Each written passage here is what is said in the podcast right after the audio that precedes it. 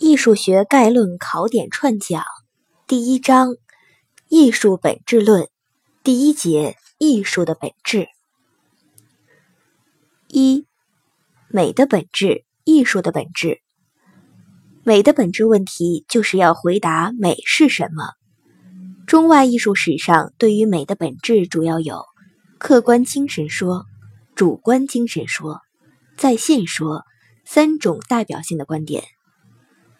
客观精神说，柏拉图是欧洲美学史上最早探讨美的问题的哲学家，提出理事说。普罗提诺提出美是太一，太一是最高理念的神，它是一切美的根源。黑格尔提出美是理念的感性显现。主观精神说。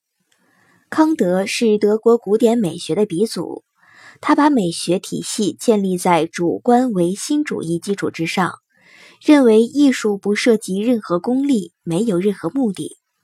在康德之后的德国哲学家费希特发展了康德的思想，认为美只存在于人的主观精神中。西方其他哲学家如尼采。叔本华也在不同程度上肯定了艺术本质的主观精神说。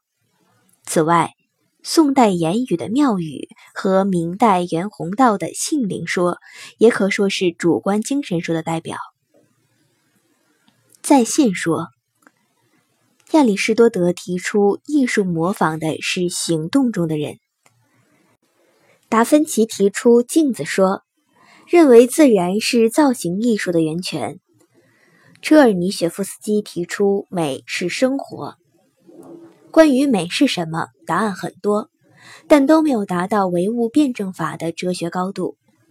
马克思的1844年经济学哲学手稿出版，为人们继续探寻美的本质开拓了新的视野。人化的自然，人化自然，人的本质力量的对象化，是马克思在该书中。